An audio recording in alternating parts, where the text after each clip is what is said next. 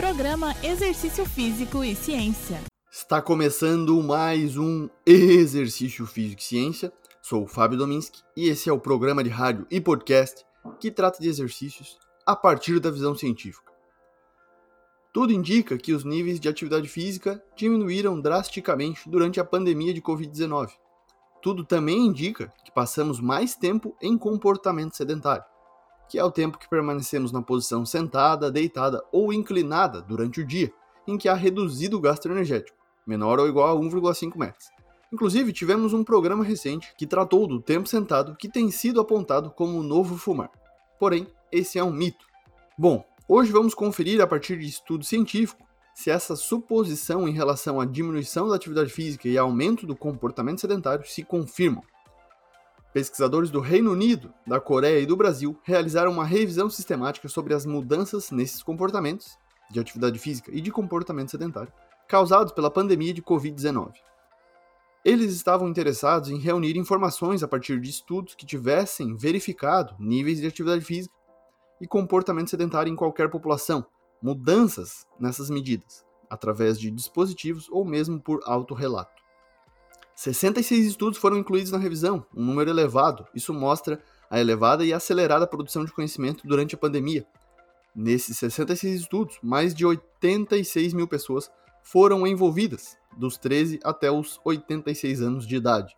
Vamos aos resultados. Primeiro, em relação à atividade física. Mudanças na atividade física foram verificadas em 64 estudos. Ela foi investigada, na maioria dos estudos, em adultos saudáveis.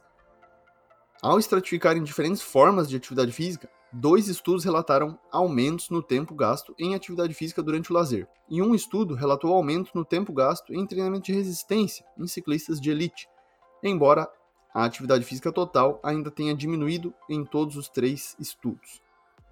E realmente, a maioria dos estudos mostrou redução na atividade física. Nossa hipótese inicial se confirma, isso também foi observado nos estudos com adultos e crianças com condições médicas.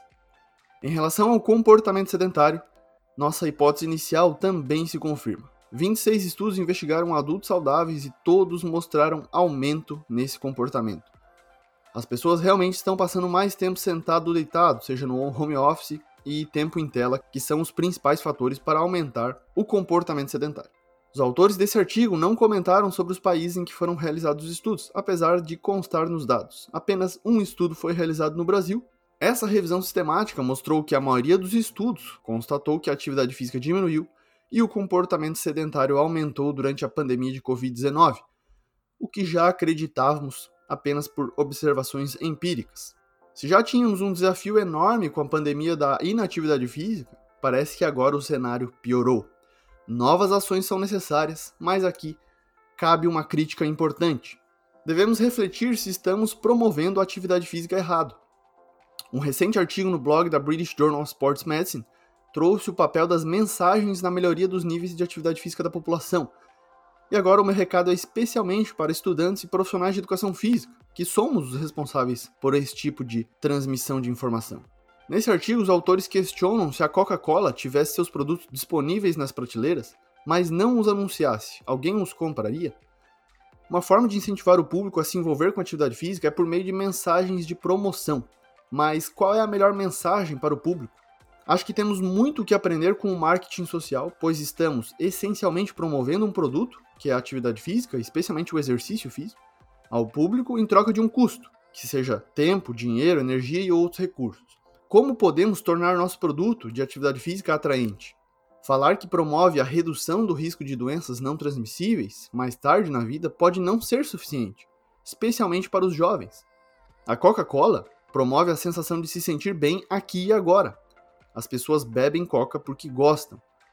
O público pode, portanto, estar mais interessado no que pode ganhar sendo fisicamente ativo no curto prazo, com os efeitos imediatos dos exercícios. Nesse sentido, a saúde mental se destaca, se distraindo, aumentando o senso de competência, com o estabelecimento e manutenção de relações sociais, a liberação de neurotransmissores que geram prazer e bem-estar devem ser aspectos explorados. Então, as mensagens de promoção de atividade física deveriam destacar os benefícios da atividade física, em vez das consequências da inatividade física.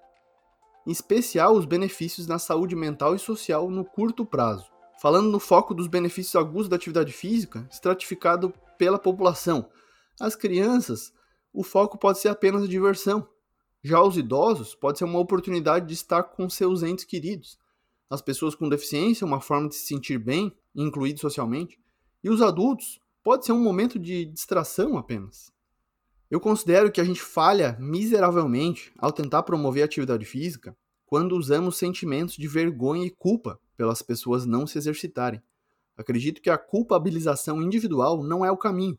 Então, encontrar estímulos simples para convencer as pessoas a fazerem atividade física e, e, todo dia é importante, como os efeitos imediatos dos exercícios na saúde mental, distração, prazer, bem-estar e competência.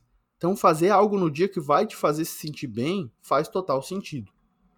E aí, quando as pessoas perceberem os benefícios do comportamento ativo, a prática regular de atividades físicas, como de grande valor para sua vida, e quando as forças sociais oferecerem mais facilitadores do que barreiras, com certeza estaremos propensos a manter o comportamento em longo prazo e aí usufruir mais ainda dos benefícios.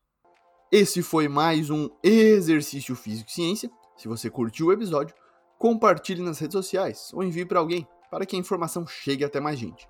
Além disso, você pode me dar sugestões de temas, assim como colaborar com o programa com críticas. Fique à vontade através das redes sociais, como o Instagram ou Twitter, no meu perfil @fabiodominski. Lembrando que todos os nossos programas estão no Spotify, no Google Podcasts, na Amazon Music, no Apple Podcasts. Um abraço e até a próxima.